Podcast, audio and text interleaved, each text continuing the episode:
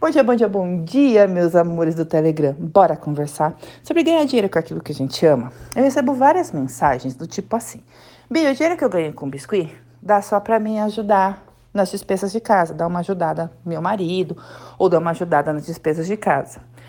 Outras mensagens é do tipo assim: eu trabalho fora e eu faço biscuit como renda extra, né? Então são várias mensagens de várias pessoas diferentes, mas nesse conceito.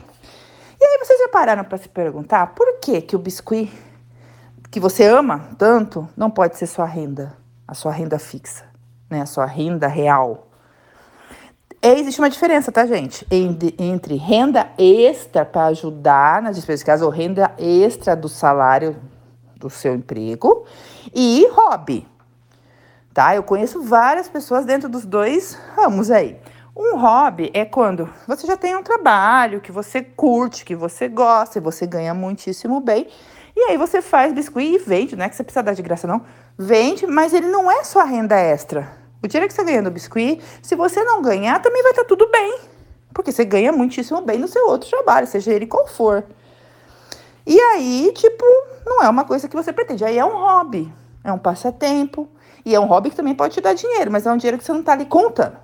Agora, existe uma diferença que é a renda extra. Isso é um salário que você ganha fora no seu serviço, seja ele qual for, mas você precisa de uma renda extra para complementar a sua renda, para aumentar a sua renda, para suas despesas e tudo mais. E existe a, o ajudar em casa, uma renda para você ajudar seu marido a pagar as contas, ou quem não é casado, enfim, ajudar nas contas de casa. Mas o biscuit, em nenhum desses casos, paga todas as contas tá? Isso é o que todos têm em comum.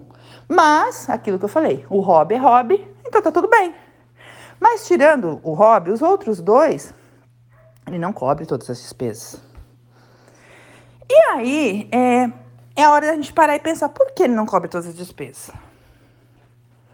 Né? Por quê? O que que acontece? E é essa pergunta que vocês têm que se fazer. O que está acontecendo que não cobre? Aí muitas vezes vai vir a resposta assim: ah, porque todo mundo quer baratinho. É a maioria das vezes. A outra é: ah, eu não consigo vender. Não consigo vender. A outra é: eu consigo vender, mas o meu vizinho, a pessoa do meu bairro, ou aqui a pessoa da minha cidade, cobra muito barato. E aí os clientes não querem me pagar. Em todas elas, você reparou que você justifica a você não ter a sua renda numa outra pessoa? Você reparou isso? Que sempre a culpa é do outro? Então, às vezes, está na hora de a gente puxar a responsa para a gente. Eu não vendo porque está faltando eu fazer algo, está faltando eu tomar uma atitude, está faltando eu fazer fotos melhores, está faltando eu divulgar em outros lugares, está faltando eu gerar valor através do meu trabalho, para que o meu cliente entenda que ele não está pag é, comprando, pagando um negócio caro, porque não está pagando um valor daquela peça. É mostrar o trabalho para o seu cliente de uma outra maneira, com uma outra visão. E ele achar que ele ainda está pagando barato por aquilo. É a apresentação do seu trabalho.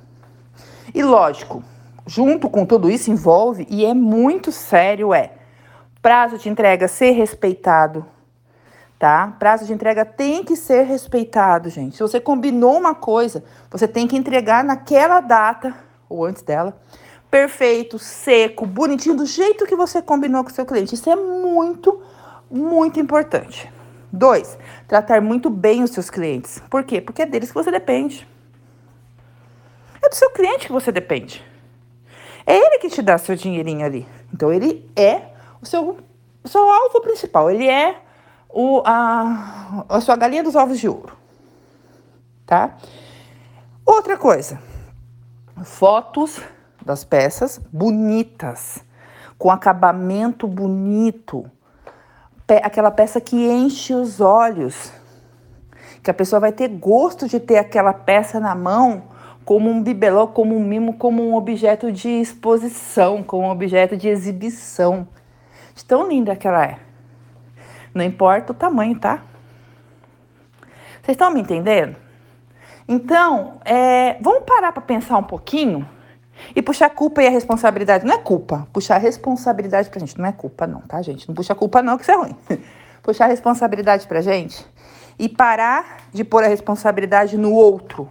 É porque tal pessoa cobra mais barato, é porque o pessoal não me valoriza, é porque eu não consigo vender, né? Porque as pessoas não querem comprar o meu produto. Ah, eu não sei aonde vender. Entendeu? Sempre. Não, vamos, vamos trazer pra gente. Vamos puxar a responsabilidade pra gente. Muda essa chave na sua cabeça. Eu tenho certeza que muita coisa vai mudar dentro de você. E não é fácil, tá bom? Não vou falar para ninguém que é fácil mudar isso. Não é. Mas existem meios de se fazer isso. E quando você faz, você para e pensa, por que eu não fiz isso antes? Vamos parar e pensar um pouquinho sobre isso? Puxar a responsabilidade para a gente falar, eu vou fazer acontecer, eu vou sair desse, desse nível que eu estou e vou pular um nível, depois eu vou pular o segundo, depois eu vou pular o terceiro. Eu vou ganhar dinheiro com o que eu amo.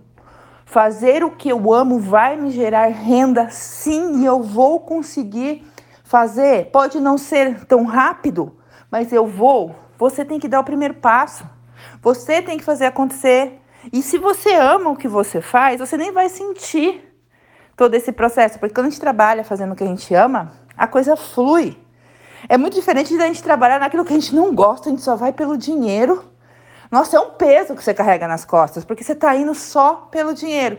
Você não está indo porque você gosta de fazer aquilo. Agora, quando você faz aquilo que você gosta e você ainda ganha dinheiro com aquilo, se torna muito mais leve muito mais fácil.